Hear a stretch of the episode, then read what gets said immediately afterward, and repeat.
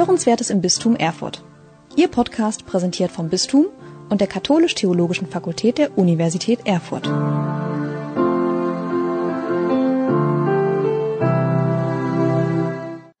Ich bin sehr froh, dass wir heute unseren heutigen Referenten begrüßen dürfen.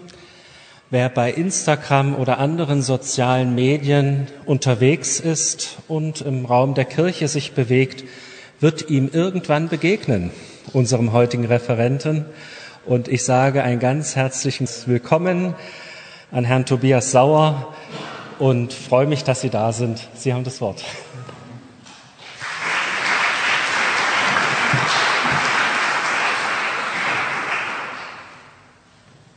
Moin. Jetzt wurde so viel über Glaubenskommunikation geredet, da bin ich ein bisschen traurig, dass ich die Folie für Glaubenskommunikation heute nicht dabei habe, weil es immer heißt, machen Sie was Praktisches, deswegen habe ich die Innovationsfolie mit. Aber äh, ich werde einen Weg finden, das einzubauen. Ähm, ja, moin. Äh, wir haben heute äh, für die nächsten anderthalb Stunden vor, ein bisschen auf die Themen äh, Digitalisierung, Glaube und Innovation zu gucken. Lustigerweise bildet diese Veranstaltung so eine kleine Corona-Klammer für mich, denn äh, meine letzte große Veranstaltung, die ich hatte, bevor das Referententief kam, äh, hat mich ins Eisfeld verschlagen, quasi mit den ähnlichen Themen ähm, in ihrem Bistum. Und ähm, es war schon sehr erstaunlich, wie viele Leute mich gewarnt haben über Instagram, oh Gott, sag nichts, was zu unkatholisches. Die lassen dich da nicht mehr raus. ja, ähm, wie Sie sehen, ich bin hier. Mein zweiter Auftrag wurde nicht gecancelt. Äh, ich nehme das als positives Zeichen. Äh, kleine Vorstellung, mein Name ist äh, Tobias, Tobias Sauer. Ich habe katholische Theologie studiert in Freiburg und Trier.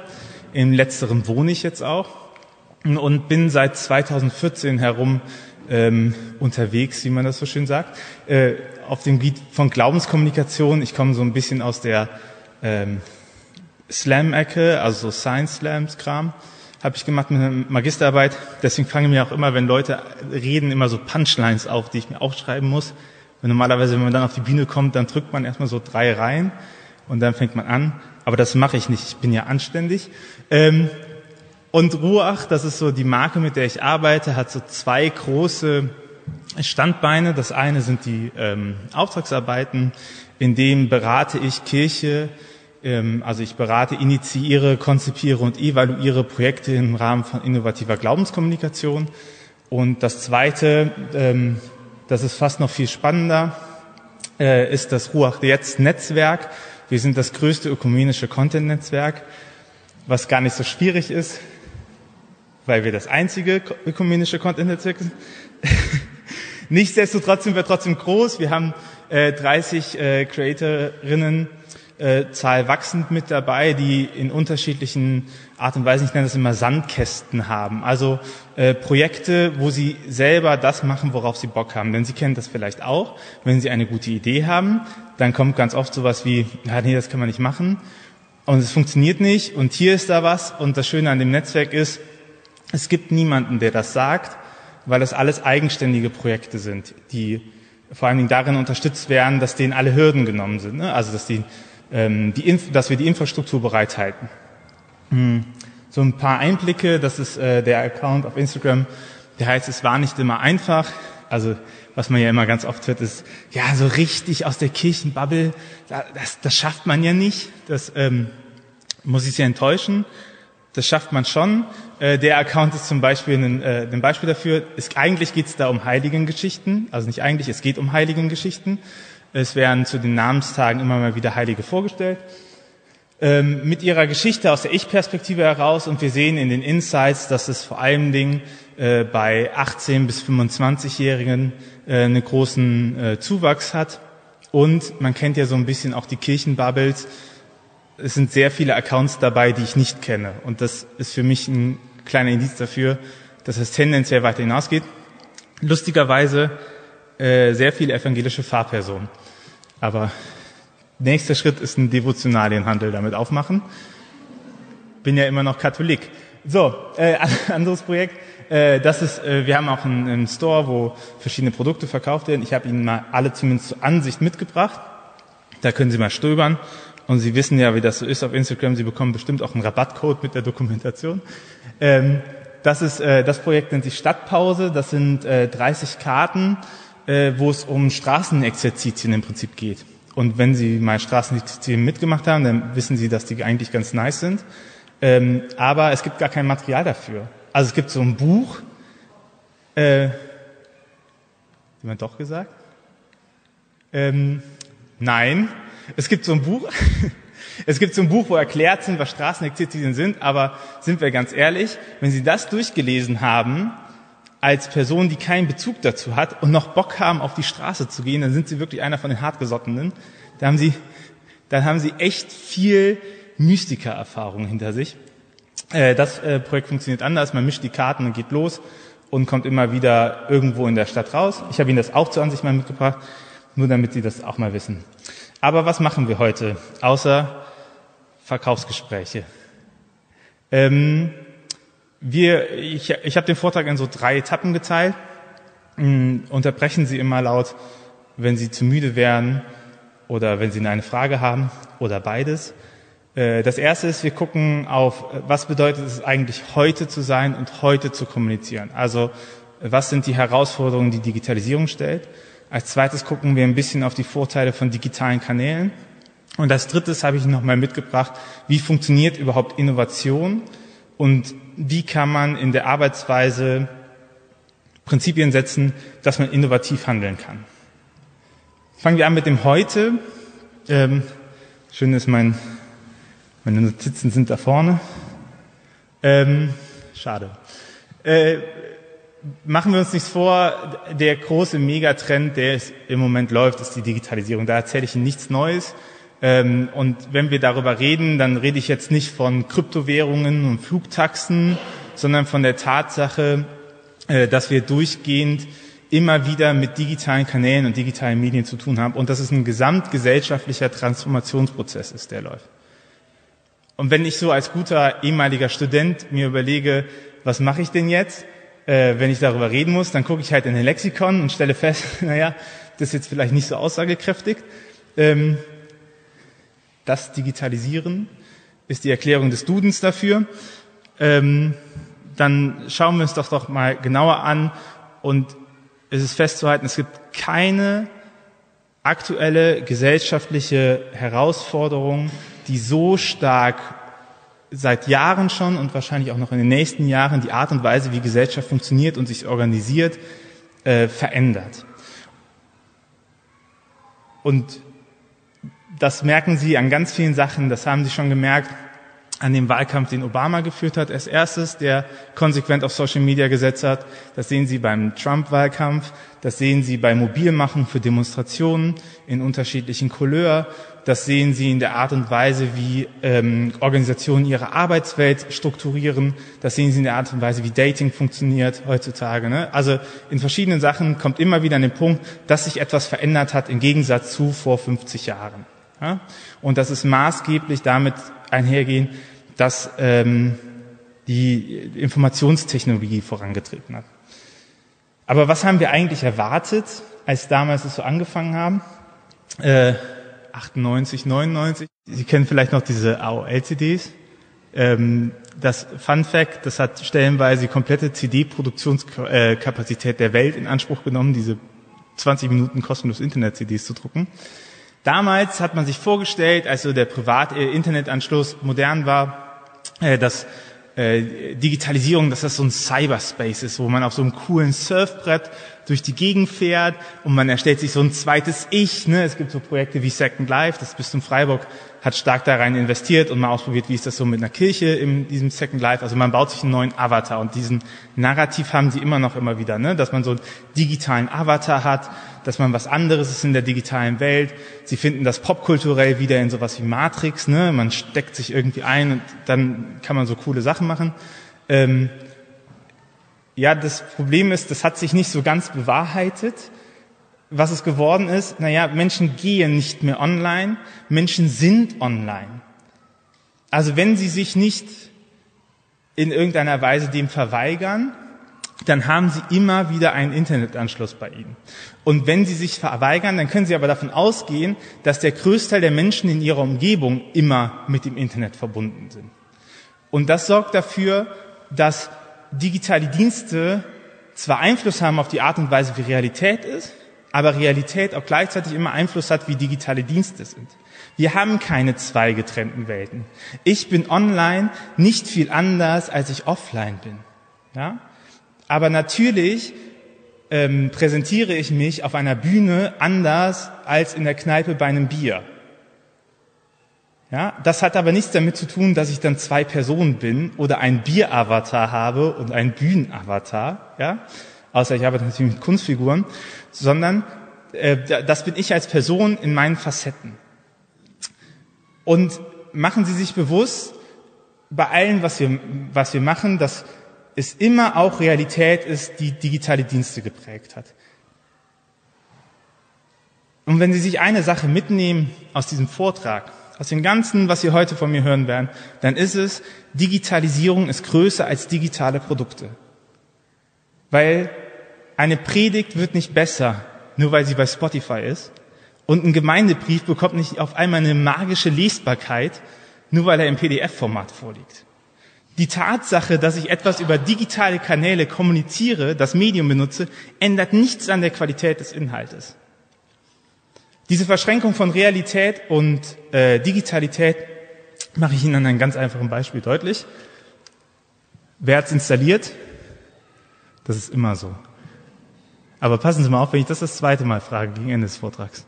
Das ist Tinder. Tinder ist die weltweit größte Dating-App. Und wenn Sie die FAZ lesen oder ähnliche Zeitungen, dann werden Sie immer wieder Essays finden, die darüber reden, dass Tinder die Art und Weise des Datings und wie wir zusammenleben maßgeblich verändert, respektive zerstört. Wie funktioniert Tinder? Ich ähm, habe das auf, auf meinem Handy als App. Ich sehe im Umkreis, wer das alles installiert hat. Jetzt bekommen Sie Angst. Und äh, und kann dann mich mit links oder rechts swipen dafür entscheiden, nachdem ich einen kurzen Einblick ins Profil bekommen habe, ob ich die Person prinzipiell interessant finde oder nicht. Ab dem Moment, wo zwei Personen sagen, dass sie sich prinzipiell interessant finden, öffnet Tinder den Chatkanal und man kann sich zum Kaffeetrinken verabreden. Und natürlich ändert das die Art und Weise, wie Beziehungen geführt wird. Also, wenn ich meinen Marktwert weiß, dann bin ich weniger bereit, Kompromisse einzugehen. Ist ja normal. Also wenn ich weiß, hey, ich muss mir, ich habe nicht nur einen Freund, mit dem ich mich treffen kann, ich habe 50 Freunde, mit denen ich mich treffen kann, dann bin ich weniger bereit, Kompromisse einzugehen, wenn der mir auf die Nerven geht.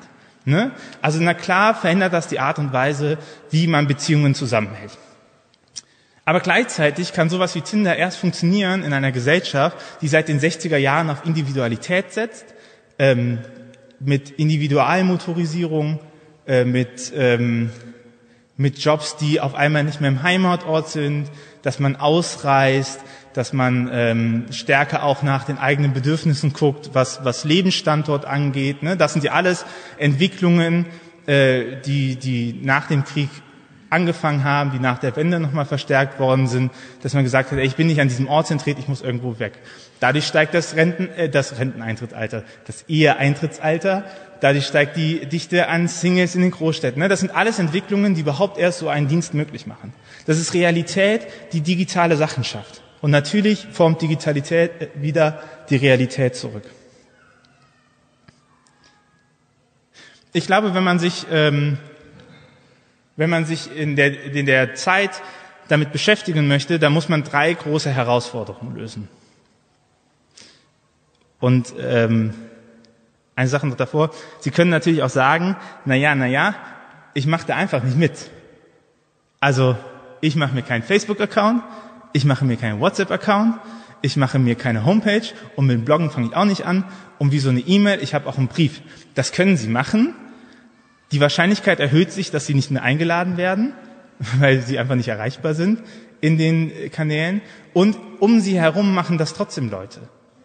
Und um sie herum verändert sich trotzdem die Gesellschaft. Sie können sagen, ich verzichte auf mein Auto.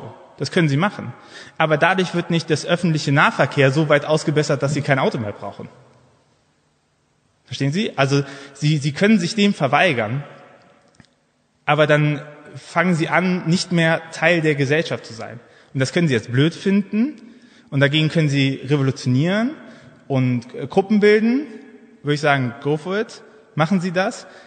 Ändert aber erstmal nicht so schnell daran. So, und die Frage ist, wenn wir halt jetzt was machen wollen, dann müssen wir uns jetzt eben auch nach den Schwierigen der Gesellschaft aufstellen.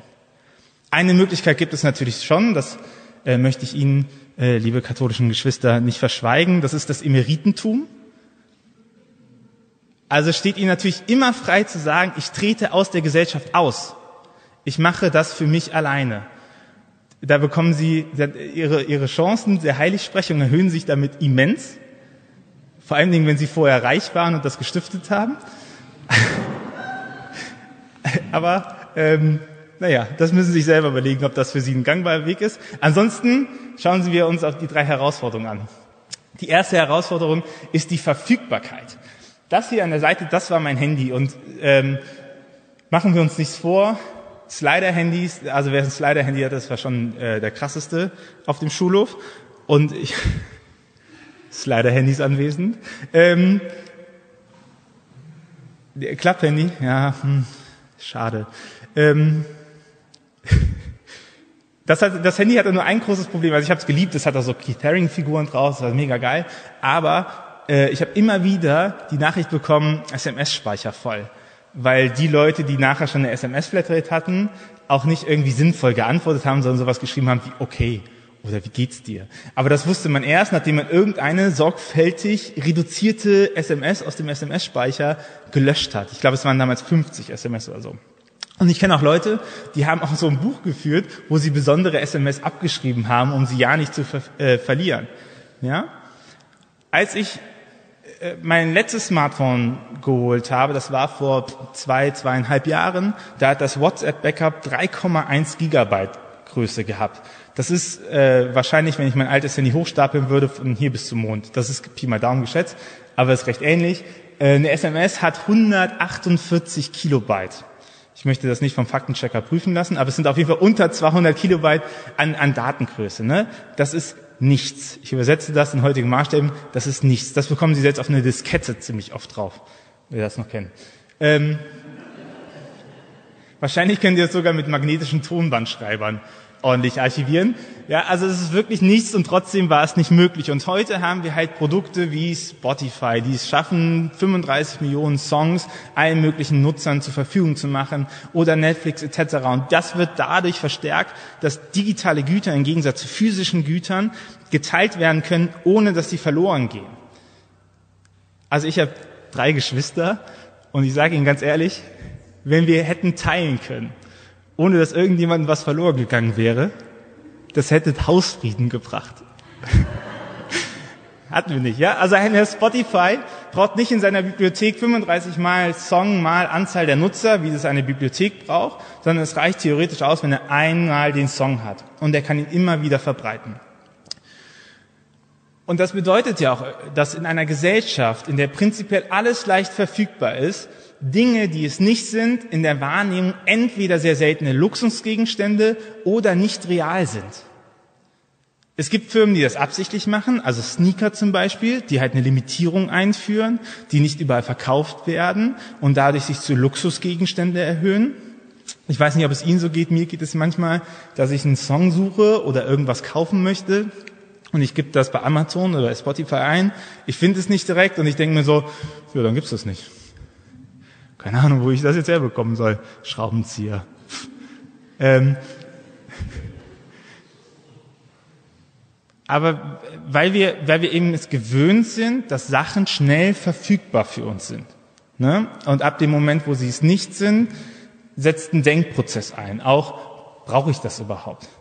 Und jetzt machen Sie sich bewusst, jetzt sind wir ein bisschen bei Glaubenskommunikation, machen Sie sich bewusst, dass unser Gottesbild seit der jüdischen Tradition daraus besteht, dass Gott nicht in der Welt ist, dass Gott Transzendenz ist, über der Welt. Ne? Also, dass, dass er per Definition das Judentum äh, hält das noch ein bisschen stärker hoch als wir, ähm, per Definition nicht in dieser Welt präsent ist. Und das heißt halt Luxusgut oder nicht real, beides nicht so attraktive äh, Modelle wahrscheinlich. Die zweite Herausforderung ist die Aufmerksamkeit. Damit haben wir alle Tag für Tag zu kämpfen. Also mit zunehmender Vernetzung der neuen Medien sinken die Kosten für Information und Unterhaltung immer weiter. Begrenzt ist nicht mehr der Zugang, sondern die Aufmerksamkeit. Wenn Sie damals vor der Revolution der Informationstechnik eine Druckerpresse hatten, waren Sie der King, weil Sie im Gegensatz zu allen anderen die Möglichkeit hatten, Ihre Informationen breit zu streuen. Wenn Sie damals zu Radio Vatikan Hochzeiten eine Radiostation hatten, waren Sie der King, weil Sie relativ einfach Ihre Informationen verbreiten konnten. Das ist aber arschteuer gewesen, um das umzurechnen. Also arschteuer ist mehr als mehr teuer. Ähm, das konnte sich nicht jeder leisten und deswegen haben wir eine Struktur von Verlagshäusern etc., ne, die halt die Möglichkeit hatten, publizistisch tätig zu sein. Ähm, das haben wir nicht mehr. Sie haben super schnell die Reichweite, die Sie wollen. Melden Sie sich bei Instagram an und Sie haben die komplette Reichweite der Plattform. Melden Sie sich bei Twitch an, melden Sie sich bei Twitter an, melden Sie sich bei Facebook an. Sie haben immer vom Potenzial her die komplette Reichweite. Und wenn Sie nicht auf irgendeine Plattform gehen wollen, dann machen Sie sich eine Homepage. Ne? Sie sind prinzipiell auffindbar. Natürlich ist es kein Automatismus, natürlich müssen Sie da ein bisschen optimieren, aber das Potenzial ist da. Sie können das jederzeit machen. Auch Ihr Druckerzeugnis muss ja irgendwo verteilt werden. Ne? Also Sie haben immer die Reichweite und das kostet Sie nichts. Gerade wenn Sie auf Plattformen gehen, kostet Sie das null Euro. Und das bedeutet natürlich auch, dass, äh, ne, wenn wir jetzt die Verfügbarkeit mit einrechnen, dass natürlich immer mehr auch an Content kommt. So. Und unser Gehirn fängt halt an, äh, das auszusieben. So. Und erst die Momente, die für uns wichtig sind, kommen durch und können verarbeitet werden. Die Aufmerksamkeit ist der Türsteher. Und wenn ich nicht so schöne Bilder hier hätte auf der Präsentation, dann wären sie mir zwischenzeitlich auch schon eingeschlafen. Ja, also nicht, weil ich an ihren kognitiven Kapazitäten zweifle oder an meiner Art und Weise des Vortragen, sondern weil es wichtig ist, mit der Aufmerksamkeit der Leute umzugehen. Das ist der Türsteher. Wenn ich es nicht schaffe, ihre Aufmerksamkeit zu bekommen, weil sie denken, oh, die Folien sehen aber ganz gut aus. Ah, das Video ist aber lustig. Oh, der Witz war mittelmäßig, aber ich lache mal, damit er sich nicht so schlecht fühlt. Ne? Aber wenn sie, wenn sie sich nicht den, ähm, damit auseinandersetzen und ich sie nicht irgendwie catche, dann werden sie sich relativ schnell mit wichtigeren Dingen beschäftigen. Man sieht es immer ganz gut, wenn man von der Gruppe ist, die Anzahl der Leute, die aufs Handy gucken. Und sie wissen, also für mich ist das immer so ein Indiz, wenn ich sehe so während des Vortrages, ah, nur zwei Leute haben drauf geguckt, das war gut. Ja? Und natürlich, da sind wir wieder bei dem gleichen Problem. Natürlich können Sie sagen, hey, die sind halt voll dumm, dass sie auf ihr Handy gucken, weil, äh, sind wir mal ganz ehrlich, ich mache richtig guten Inhalt. Und äh, ist ja schade, dass die das irgendwie nicht begreifen. Das können Sie auch machen. Aber viel wahrscheinlicher und viel wichtiger ist es, wenn Sie daran arbeiten und sich klar machen, dass Sie in keinen Raum mehr reingehen und automatisch qua Autorität die Aufmerksamkeit der Menschen haben. Im Bischofamt funktioniert das wahrscheinlich noch ein bisschen besser. Aber wenn Sie, aber allein schon, wenn Sie, ähm, wenn Sie Lehrer hören, ne, das ist auch schon was, wo es noch relativ gut funktioniert bröckelt aber. Und wenn Sie dann in Konfi unterrichten oder äh, Kommunion unterrichten reingehen und die tendenziell, sagen wir mal, motiviert werden müssten, da zu bleiben, dann können Sie nicht einfach hingehen und sagen, schön, dass ihr da wart, wir fangen jetzt an. Dann sagen die, ja, gut, 30 äh, Sekunden hattest du, hast nicht geschafft, dann schaue ich mir was anderes. Ne? Man sagt bei YouTube zum Beispiel, die ersten fünf Sekunden sind entscheidend darüber, ob jemand abbricht das Video oder weiterguckt. Dann geht's 30 Sekunden und dann ist ungefähr jede Minute so eine Marke. Ne? Und wenn Sie sich jetzt mal YouTube-Videos angucken, dann werden Sie auch merken, dass die, sehr drei, die ersten drei Sekunden immer auch sehr stark optimiert werden. Aufmerksamkeit ist ein Türsteher. Und ich glaube auch wichtiger Schlüssel für soziale Teilhabe. Leute, die es schaffen, ihre Aufmerksamkeit zu kontrollieren oder wissen, wie ihre Aufmerksamkeit funktioniert, haben tendenziell bessere Möglichkeiten, in der Gesellschaft aufzusteigen oder sich besser ähm, darin zu orientieren, weil sie zum Beispiel wissen, praktisches Beispiel bei mir, ich weiß halt, wenn ich eine längere Arbeit schreiben will, dann muss ich mir das Internet kappen. So, das ist, das ist, äh, das ist Wissen über meine Aufmerksamkeit, wie die funktioniert. Ich muss das machen und dann kann ich konzentriert arbeiten. Wer dieses Wissen halt nicht macht, der denkt sich, ah, ein Eichhörnchen, hm, Vogel. Ich könnte noch mal auf Tagesschau.de gucken. Wie weit sieht's eigentlich gerade bei meinem Clan aus auf dem Handy? Fortnite wäre so schön.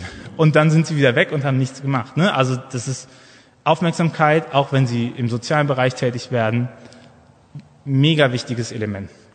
Und was daraus folgt ist, und das ist manchmal schmerzhaft, aber wer nicht professionell kommuniziert, braucht nicht zu kommunizieren. Ich meine das als Ermutigung. Professionell kommunizieren meint nicht, dass sie immer eine Agentur holen müssen. So, das kann sich auch keiner leisten. Das ist, das ist nicht wichtig. Professionell argument, äh, äh kommunizieren bedeutet, dass sie sich Gedanken darüber machen, was sie sagen, wie sie es sagen und zu wem sie das sagen. Wenn ich halt höre, ah nee, jetzt für die Veranstaltung brauchen wir keinen Flyer, aber nächstes Mal die, da sollen mehr Leute kommen, da bräuchten wir schon was. Und dann denke ich mir, hast du zu viel Zeit, dass du eine Veranstaltung anbietest, zu der du nicht erwartest, dass Leute kommen müssen? Also wenn Sie etwas machen, Sie haben alle zu wenig Zeit. Das ist etwas, was man durch die Bank überall hört. Immer zu wenig Zeit, immer zu viele Aufgaben, dann konzentrieren Sie sich doch bitte auf die Sachen, die Sie gut machen wollen. Und die machen Sie auch bis zum Ende gut. Und vergeigen Sie es doch nicht auf den letzten Metern damit, dass Sie auf buntes Papier einen dreifach gefalteten Zickzack-Flyer drucken. Den finden Sie ja selber nicht attraktiv. Meistens, ne? Und wenn Sie angucken, wie das andere Firmen machen, das ist jetzt einfach mal so ein Design Thinking Circle. Den habe ich exemplarisch rausgemacht, die müssen sich das nicht merken. Es gibt auch noch Rapid Prototyping und ähm, Sprints und Megatrends. Also es gibt verschiedene Varianten, wie man versucht, ein Produkt immer weiter zu optimieren und zu testen, um am Ende halt ein fertiges Produkt zu haben, was man halt rausgibt. Ich will Ihnen nur damit zeigen, wie viel Arbeit sich Firmen darum machen mittlerweile, die Aufmerksamkeit der Nutzerinnen und Nutzer zu bekommen. Und in dieser Konkurrenz stehen sie. Ne? Also wenn Sie ein Angebot vor allen Dingen auch digital anbieten, aber auch analog, dann stehen Sie zum Konkurrenz zu Veranstaltungen, die sich sehr viele Gedanken darüber gemacht haben, wie Sie Ihre Veranstaltung gestalten wollen. Und ein großes Schlüsselelement darin ist, dass all diese Sachen ein Problem der Nutzerinnen und Nutzer lösen. Ich mache Ihnen das nochmal ein Beispiel. Tinder. Tinder löst nicht das Problem, mit jemandem Kaffee trinken zu gehen. So. Also wir sind alle hier. Da gab es noch kein Tinder. Ein Mensch hat einen Instinkt dafür, äh, das selber zu schaffen. Das ist nicht das, was Tinder löst. Tinder löst das Problem des ersten Kontaktes. Früher hatten sie vielleicht sowas wie Standardballtänze oder, oder Vereine oder so, wo, wo man eine ritualisierte Form hatte, äh, jemanden zu fragen, ob er Zeit mit jemandem verbringen wird, ohne es direkt als Abwatschen zu empfinden, wenn es nicht geklappt hat. Sowas ist weggefallen. Ne? Tinder macht aber letztendlich genau das Gleiche. Das lässt mich halt das durchspielen und an irgendeinem Moment kommt das beidseitige Okay, dass man miteinander mal reden kann und dann kann man sagen, was man möchte und es ist nicht mehr so creepy. Wenn ich jemanden einfach bei Facebook anschreiben würde und sagen, hey, du hast aber schöne Haare, nicht so von Erfolg gekrönt, habe ich gehört.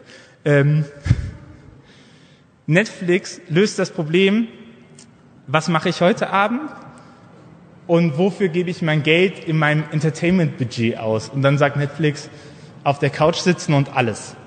Und dann habe ich quasi das, wenn ich sonst so einmal die Woche, zweimal die Woche, einmal im Monat ins Kino gegangen bin und mich das halt 60 Euro gekostet hat oder 120 D-Mark oder ich weiß nicht, was der Umrechnungskurs zur DDR-Mark war, ähm, viel DDR-Mark, dann, äh, dann sagt Netflix, nee, nee, kannst dir alles sparen, das heißt nur einmal 12 Euro und dann kannst du dir alles angucken. Problem gelöst.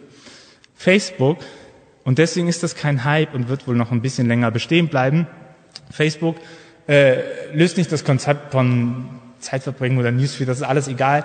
Facebook löst das Konzept von im Kontakt bleiben.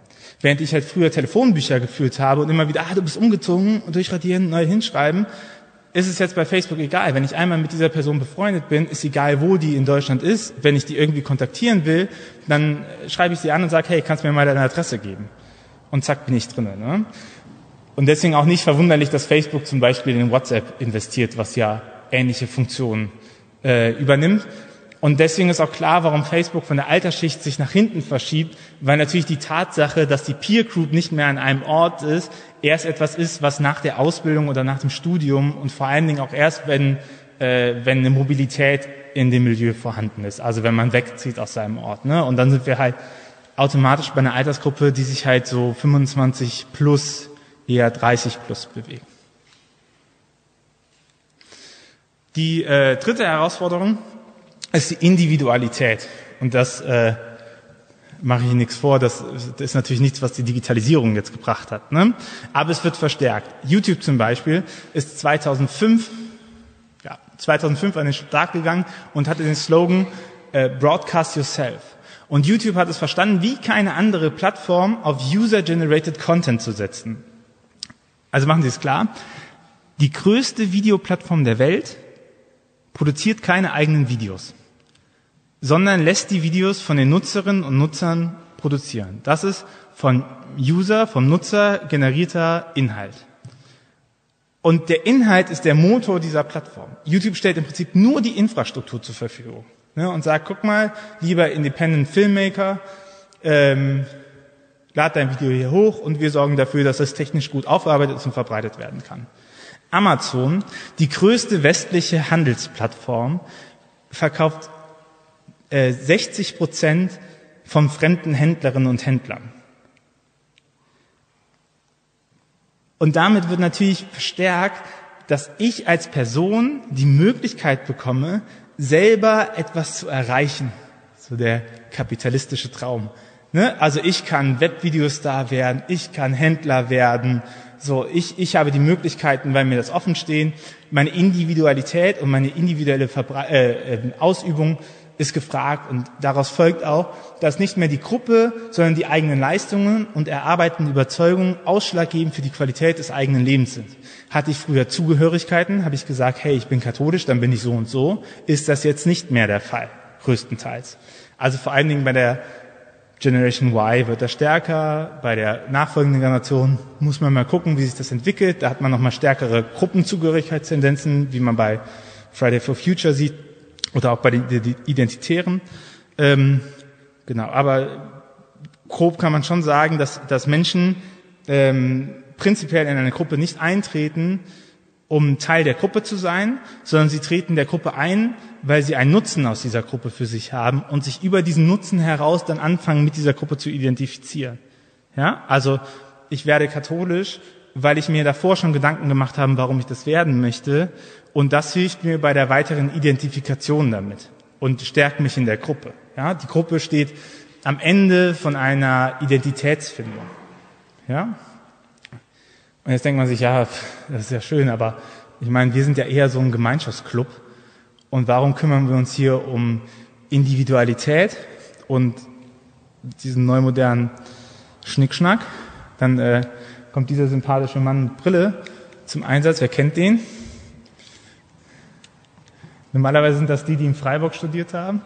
Äh, das ist Karl Rahner, ähm, maßgeblich mit beteiligt an den Dokumenten des Zweiten Vatikanischen Konzils, wobei er selber sagt, er wüsste gar nicht, welchen Anteil er daran hat. Ähm, Karl Rahner sagt im Hörer des Wortes, der Mensch hat seine Transzendenz, seinen Ausblick auf Sein überhaupt nur in dem und dadurch, dass er hinnehmende Erkenntnis ist. Karl Rahner ist bekannt für seine einfach zu verstehenden Sätze, merken. Aber ich habe mir das für die anderen Bistümer antrainiert, dass ich das übersetze. Deswegen erlauben Sie mir, dass ich das hier auch mache. Ähm, also die Tatsache, dass der Mensch erkennt, dass es etwas gibt, was mehr in dieser Welt ist, dass er eine spirituelle Haltung hat, in die Welt reinguckt und sagt, hier existiert mehr, Tee ist mehr als Krümel im Fließpapier, Freunde ist mehr als Geben und Nehmen und Liebe ist mehr als Hormone, hat er nur dadurch, dass er das, was um ihn herum ist, hinnehmend über seine Sinne erkennt. Dass ich also das, was um mich passiert, aufnehme und über meine Sinne reflektiere. Ja, was höre ich, was sehe ich, was schmecke ich. Und diese hinnehmende Erkenntnis hat sich aber als innerlich sinnliche erwiesen. Der Mensch weiß, äh, noch nicht weiter, äh, hinnehmend, ähm, Ich erkenne das, was um mich herum ist, immer nur mit meinen subjektiven Möglichkeiten. Also jeder hört was anderes, ne? jeder findet mich unterschiedlich lustig, äh, jeder findet meine Stimme unterschiedlich schön. Ne? Das ist alles etwas, was wir subjektiv, hinnehmend, innerlich erkennen. Also wir halten fest, alles, was wir vom Transzendenten wissen, wissen wir dadurch, dass wir das über unsere Sinne reflektieren. Ja? Und der Mensch weiß also von Sein überhaupt nur dadurch das und indem er sinnlich erkennt. Der Mensch erkennt alles, was in der Welt ist, immer über seine Individualität hinaus. Es gibt, und wir, machen uns nochmal klar, wir haben im Christentum keine Schriftreligion, wo man einfach lesen kann und dann weiß man, so ist das. Wir haben eine Offenbarungsreligion. Ja, wir gehen davon aus, dass sich Gott immer wieder in dieser Geschichte offenbart. Deswegen haben wir ja als katholische Kirche auch so einen starken äh, Prägung der Tradition noch mit, weil wir sagen, nein, das hört nicht irgendwann auf und ist kanonisiert worden und Gott hat alles gesprochen, sondern wir sagen, nein, Gott sagt uns immer wieder im Kontext der Zeit, was er sie von uns eigentlich möchte. Und er verändert, sie verändert dabei ihre, ihre Sache nicht, sondern sagt das immer wieder, und mal können wir das eine mehr verstehen, mal können wir das andere mehr verstehen, und dann kommen die Systematiker, die sagen, ah, da war was, was schon vor 100 Jahren gesagt worden ist, hier haben wir noch was, und dann fügt man das zusammen und hat nachher Dogmen. Ne? Die Dogmen sind letztendlich nichts anderes als als äh, die Limesbildung an die Wahrheit, weil man sagt, okay, das ist jetzt so oft von so vielen Leuten als Offenbarung erkannt worden, dass wir davon ausgehen können, dass das zum Teil der göttlichen Botschaft an uns gehört. Ja? Aber das ändert nichts daran, dass die Grundlage dafür ist, dass Menschen sinnlich erkennen, dass es immer über Identität und Individualität geht. Ja?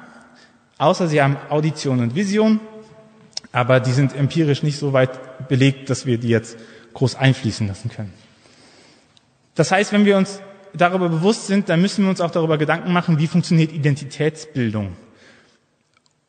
Identität ist ein subjektives Gefühl als auch eine objektiv feststellbare Eigenschaft persönlicher Gleichheit und Kontinuität. Von Erik Eriksen, Psychologe, gängige Definition. Ich übersetze das. Identität ist die Frage nach, ähm, wer bin ich im Kontext von, Fremd und, äh, von Zeit und Fremd- und Selbstwahrnehmung. Ne? Ich stelle mir immer wieder die Frage, wer bin ich, wer bin ich, wer bin ich? Und je nachdem, wie alt ich bin, wo ich gerade mich befinde in meiner Lebenssituation und was mir die anderen zurückspiegeln und wie ich mich selber sehe, beantworte ich mir die Frage immer anders. Identität ist also ein fluider Prozess und Identität ist ein fragmentierter Prozess. Ja, nur weil ich halt eine ausgeprägte politische Identität habe, heißt das nicht, dass ich bei meiner sexuellen Identität das auf dem gleichen Level habe. Ne, das zieht sich nicht nach.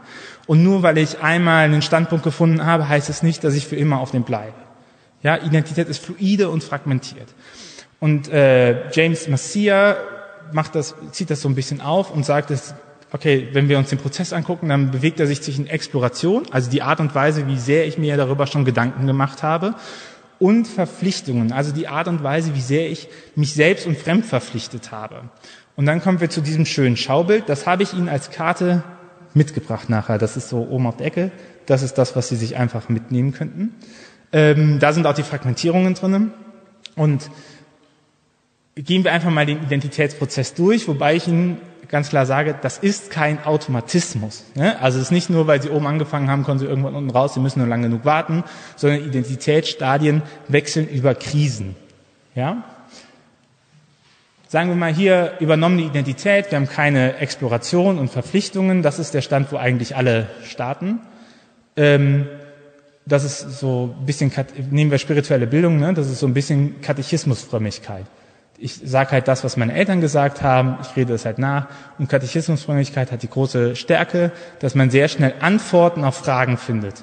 Weil es gibt halt direkt Antworten auf Fragen. Und hat den großen Nachteil, dass wenn man natürlich nicht verstanden hat, was diese Antworten bedeuten, man sehr schnell ins Studern kommt, wenn man die zweite Nachfrage hört.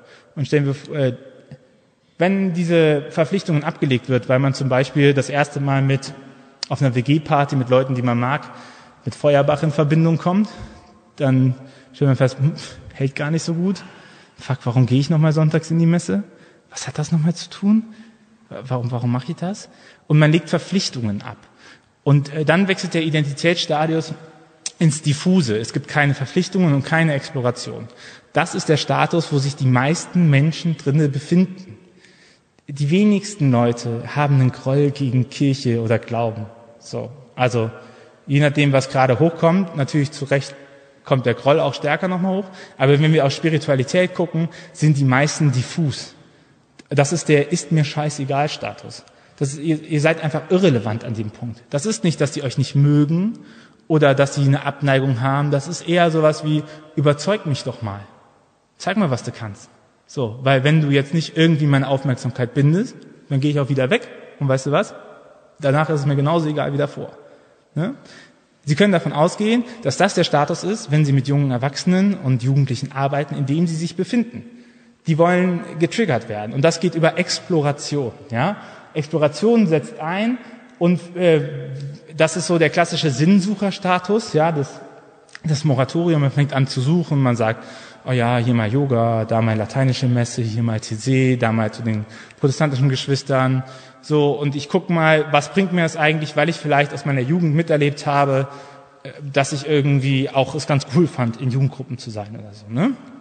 Und dann kann es sein, dass die Person wieder anfängt zu sagen, okay, das und das war gut für mich, das unterstützt mich in meinem Glauben, das bringt mich näher zu Gott, das stützt meine Spiritualität und Selbstverpflichtungen auflegt.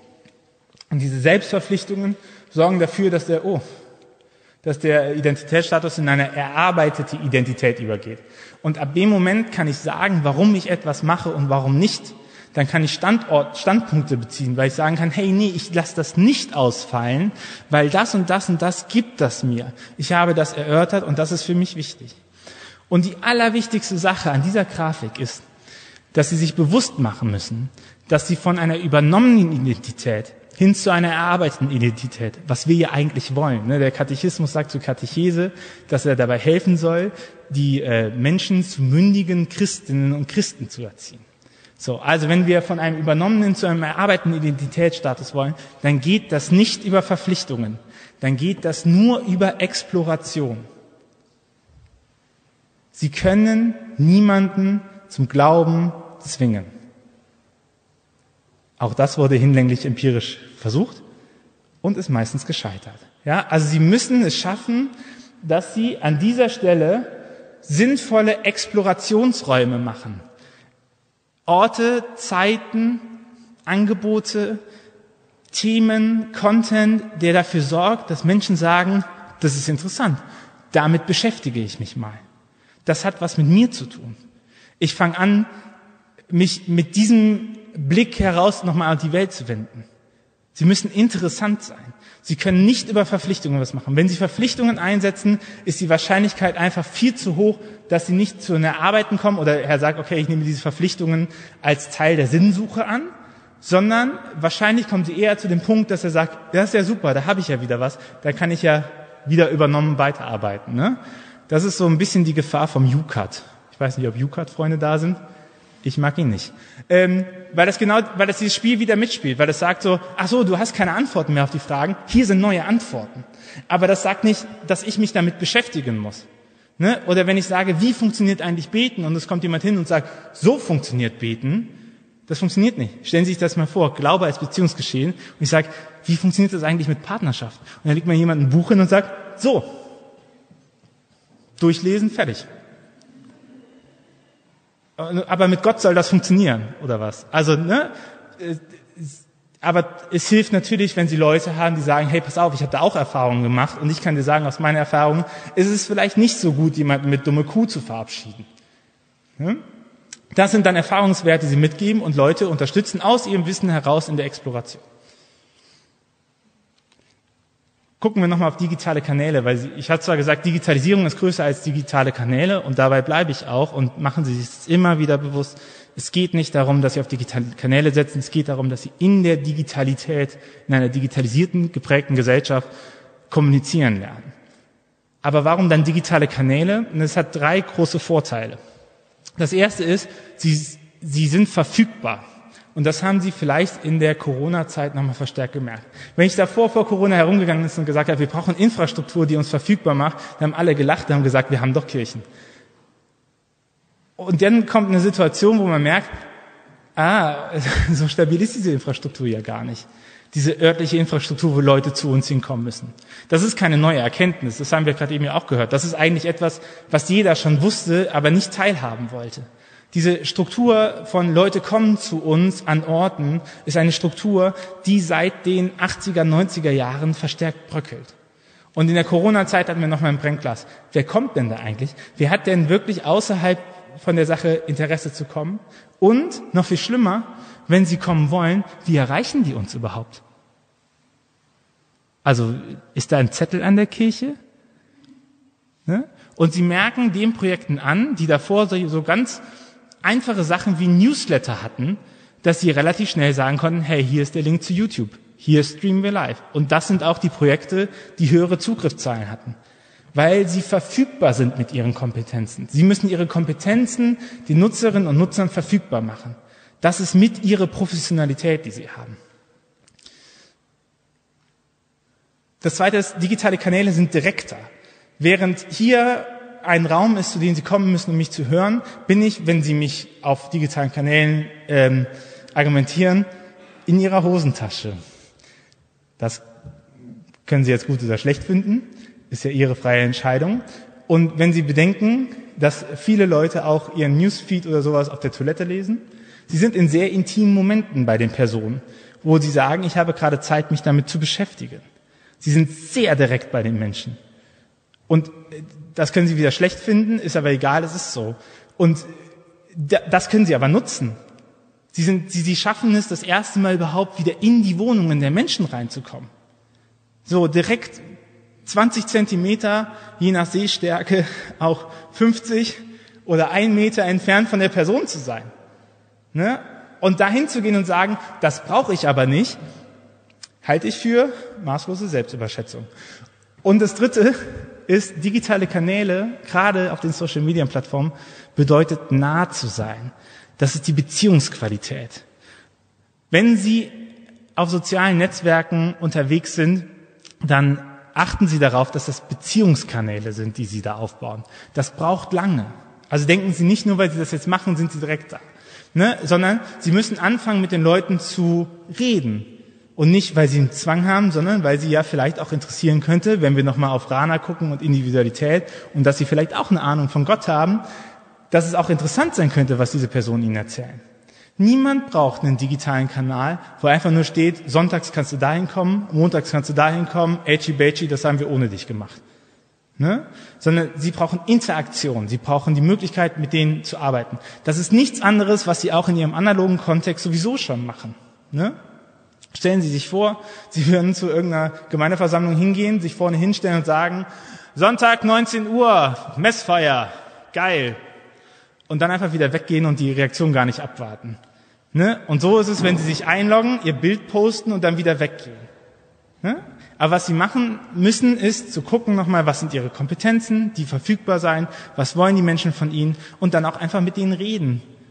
So, wenn mir jemand schreibt auf meinen Kanälen, dann rede ich mit der Person dann erfahre ich, was ich beim Eisfeld alles zu befürchten habe oder nicht. Ne? Oder ich, zum Beispiel schreibe ich auch immer wieder, wenn ich an irgendeinem Ort bin, hey, wer folgt mir und ist da, um die Person mal zu treffen? Und lustigerweise habe ich dann heute jemanden in Erfurt getroffen, den ich aus meiner Schulzeit kannte, wo ich gar nicht wusste, dass äh, die Person hier hingeschwommen ist. Ähm, und das ist Nahsein. Das ist eine Beziehungsarbeit. Und die funktioniert nicht von heute auf morgen. Das ist ein langfristiges Investment, das Sie fahren. Aber Sie sind ganz nah, Sie sind verfügbar und Sie können sehr direkt mit den Personen arbeiten. Und das hilft Ihnen, egal wie die Strukturen aussehen werden. Und die Strukturen von Kirche, da erzähle ich Ihnen auch nichts Neues, die werden halt fallen. Die werden sich verändern, die werden größer, der, der Raum verändert sich. Aber mit abnehmender Finanzkraft fallen Strukturen umso wichtiger, dass sie Beziehungen haben, weil die sind nicht monetär abhängig. Ne? Beziehungen werden nicht finanziert. Okay? Und auch das ist nichts, was man nur auf digitalen Kanälen arbeiten sollte, sondern es ist etwas, was analog genauso funktioniert. Konkret zum ersten Teil. Digitalisierung ist größer als digitale Produkte. Identität ist der Schlüssel und es braucht Exploration. Und jetzt ist so der Punkt, wo ich dann sage, und jetzt machen Sie was Innovatives. Und dann heißt es immer, das soll innovativ sein, das machen wir schon immer so. Und das Zweite ist, wer soll das denn machen? Da höre ich immer. Und dann sage ich Ihnen, das ist gar kein Problem. Da schauen wir nur mal in die Bibel. Da heißt es in Kohelet, Windhauch, Windhauch, es gibt nichts Neues unter Gottes Sonne. Sie haben recht, das ist nichts Innovatives.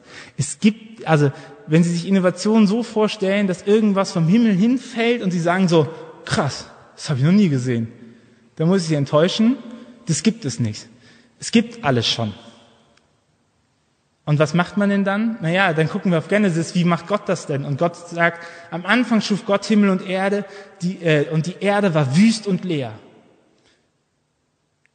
Und dann macht Gott nichts anderes, als sieben Tage den ganzen Triss, den er angerichtet hat, nochmal zu ordnen.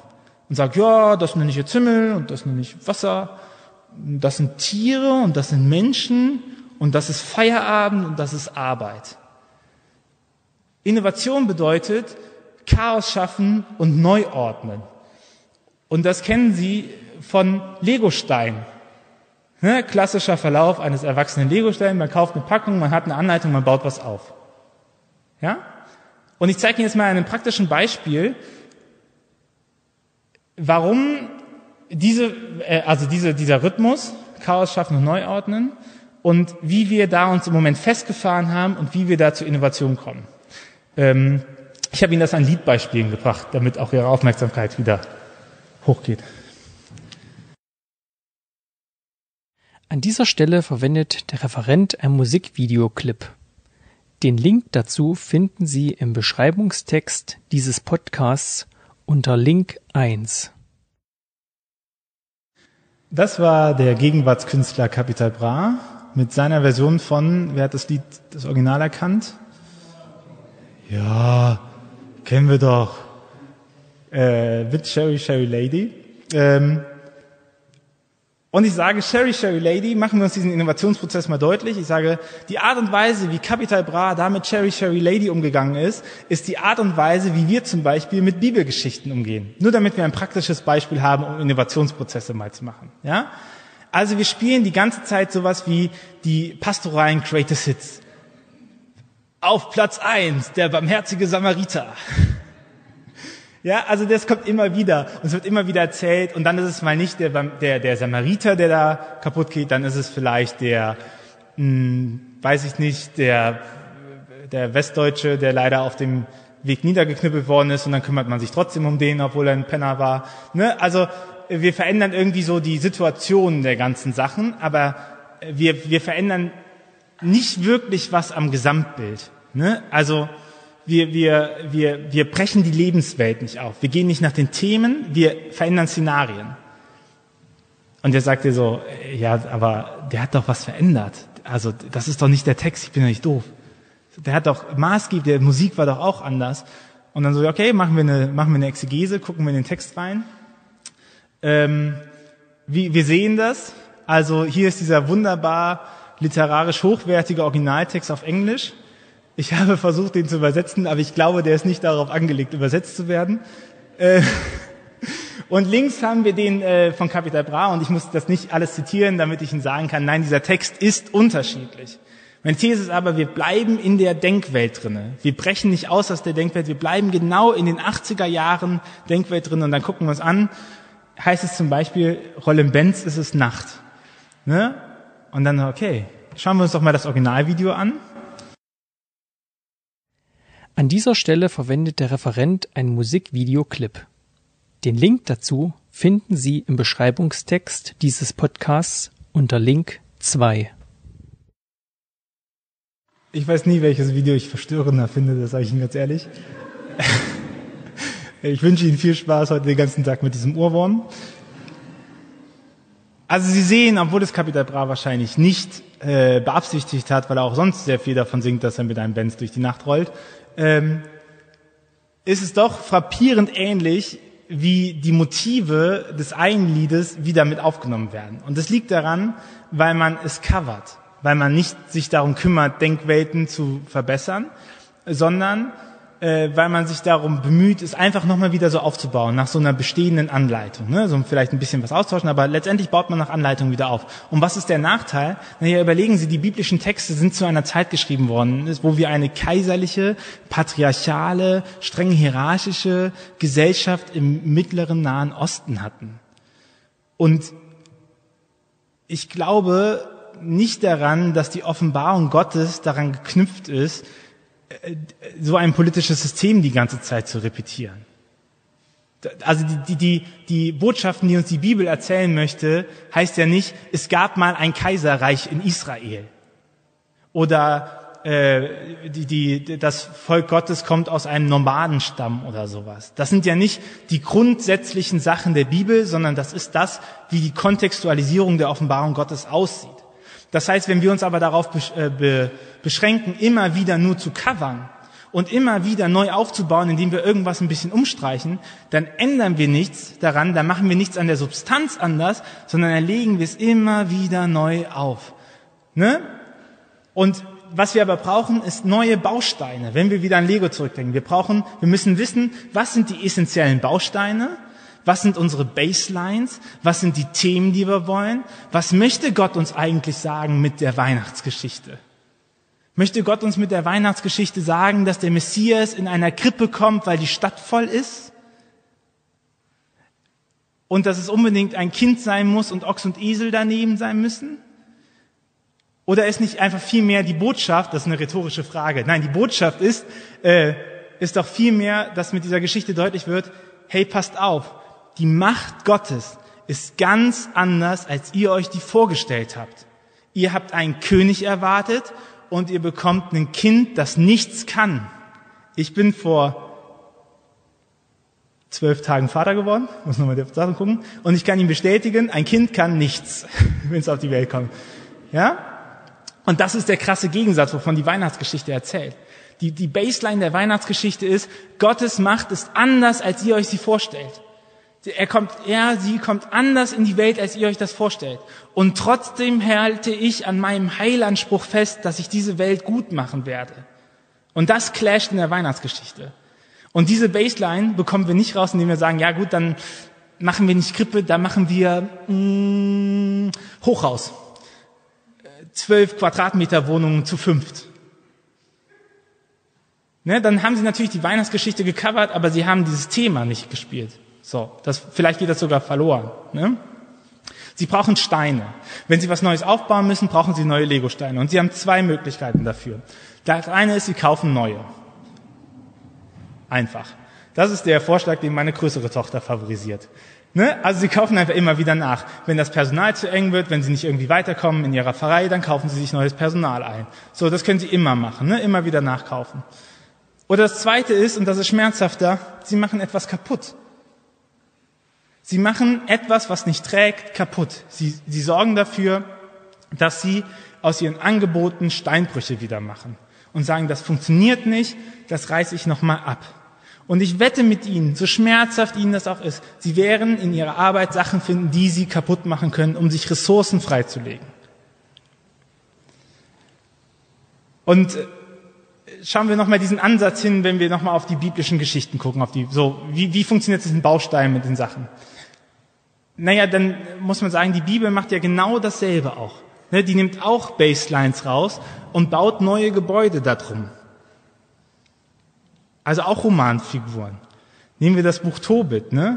Das Buch Tobit nimmt das Motiv eines klassischen Road-Movies auf, um zu zeigen, dass Gott die Menschen begleitet. Ne, das ist so ein Road-Movie-Buddy-Film mit so einem Liebes-Happy End. Am Ende heiraten sie, alle sind wieder glücklich und am Anfang sah es irgendwie schrecklich aus. Das ist das Thema, was gespielt wird, um zu sagen, Gott begleitet dich immer und nimm dich mal nicht zu ernst in den ganzen Sachen. Das Buch Judith, ne? Das ist eine typische Groß gegen Klein Story. Die, die Verbildlichung von Nation in einer Person. Das ist quasi die jüdische äh, Variante von Captain America. Und am Ende geht sie hin, köpft und zeigt, Gott steht dem Volke bei. Und egal wie groß die Repressionen von außen sind, er beschützt und er führt dafür hin, dass es halt nachher gut wird. Oder das Buch Hiob. Ne? die, die, die Probe von Hiob, äh, die von Gott gestellt wird, das ist letztendlich so ein Motiv wie in der Truman Show. Ne? Wie geht der Mensch damit um, wenn er geprüft wird? Wenn alles um ihn an Realität verliert? Wenn das, was er für wahr findet, nicht mehr gemacht wird?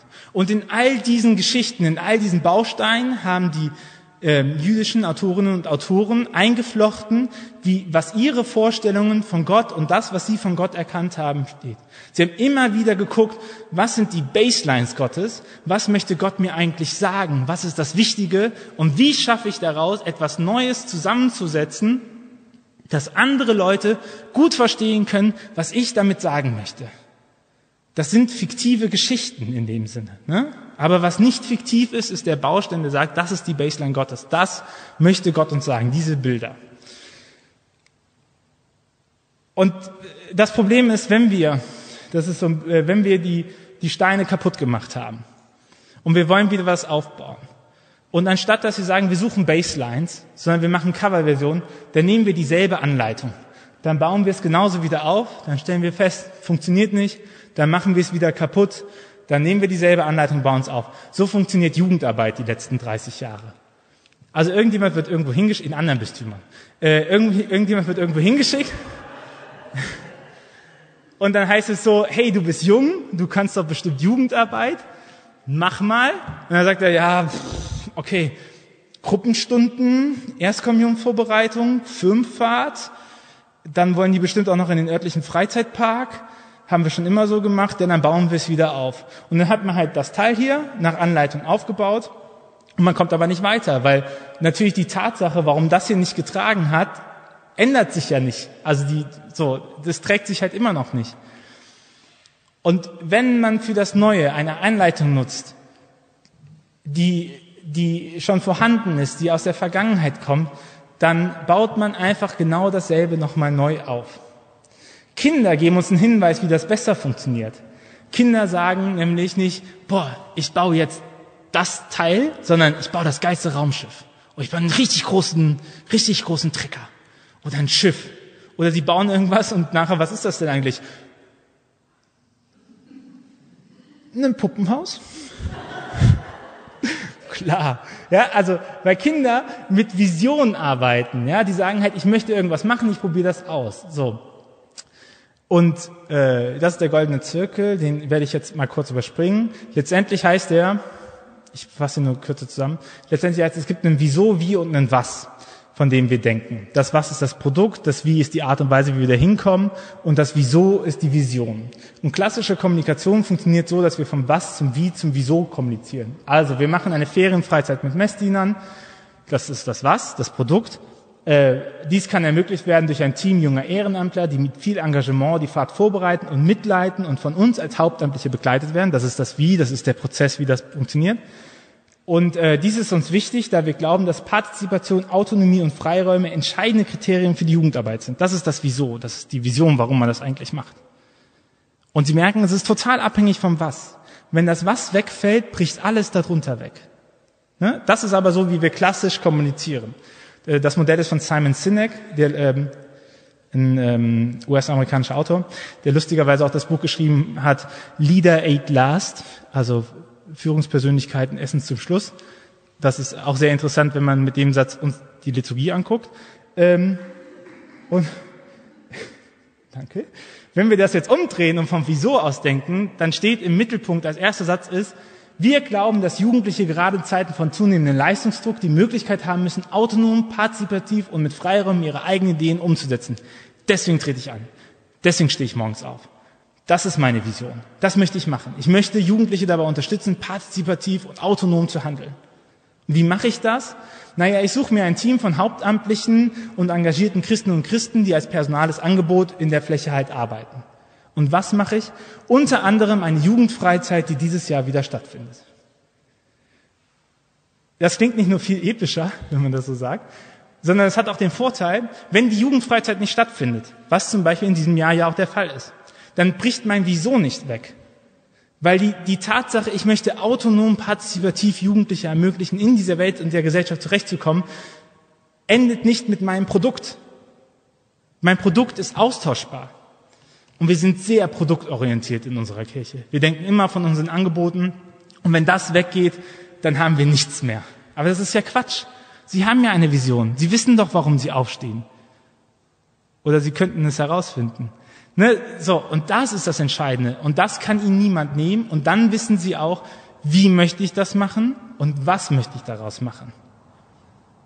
Variabel ist dann das Produkt ne? und nicht mehr die Vision. Und das ist das Entscheidende in der Sache. Und mit einer Vision können Sie Legosteine nochmal ganz anders aufbauen. Wenn die Vision für die Zukunft nur auf Ergebnissen der Vergangenheit beruht, dann gehen Sie in der Gegenwart zurück und nicht voran. Machen Sie sich das auch bitte bewusst. Wenn Sie einfach nur sagen, meine Vision besteht daraus, dass alles ist wie vorher, dann ist das keine Vision, sondern dann ist es ein Rückschritt. Ne? Dann wollen Sie einfach, dann, dann, dann stehen Sie ja nicht für Prinzipien ein. Wenn Sie sagen, ich möchte Gemeinschaftsförderung machen, weil mir damals Gemeinschaft mehr gefallen hat, das ist eine Vision. Das können Sie aber auch erreichen, selbst in dieser Zeit. Ne? Ein äh, kleiner Seitenhieb ist das Wort Serendipität. Äh, das ist die das ist das Phänomen des glücklichen Zufalls. Also, dass man, dass man zufällig etwas findet und dann sagt, das ist eine tolle Entdeckung. Aber machen Sie sich da auch bewusst, so zufällig ist das nicht. Sondern das sind halt Leute, die schon immer an diesem Themengebiet geforscht haben. Ne, klar, der Post-it-Typ sollte den besten Kleber entwickeln. Hat nicht so gut geklappt. Hat einen, hat einen Kleber entwickelt, der abreißbar ist. Aber das war ein Klebstoffexperte. Der hat sein Leben lang die ganze Zeit damit gearbeitet. Ähm und das ist wichtig bei Serendipität. Also die, die Tatsache, Sie müssen sich mit etwas, was Sie neu ausrichten, lange Zeit beschäftigen und irgendwann kann es Klick machen. Irgendwann kommen Sie an den Punkt, wo Sie sagen, jetzt ist es, das habe ich jetzt gefunden. Aber das passiert nicht einfach so, sondern es passiert, weil Sie sich lange schon mit den Themen beschäftigen. Und dafür müssen Sie aber wissen, was Ihre Themen sind. Sie müssen immer wieder aufbauen, zerstören, aufbauen, zerstören. Und irgendwann kommen Sie den Punkt und sagen, jetzt habe ich es verstanden, jetzt funktioniert krass, jetzt komme ich an den Punkt. Es ist, der, es ist die Reihenfolge von Bausteine haben, eine Vision, Produkt entwickeln, zerstören. Bausteine haben, Vision haben, Produkt haben, zerstören. Das ist der Innovationszyklus, den Sie durchlaufen müssen. Ja? Da ist nichts, was Sie nicht können. Das ist Chaos schaffen und neu ordnen. Ich hoffe, mein Punkt ist deutlich geworden. Vielen, vielen Dank für Ihre lange Aufmerksamkeit und äh, machen wir heute noch was Großartiges. Dankeschön.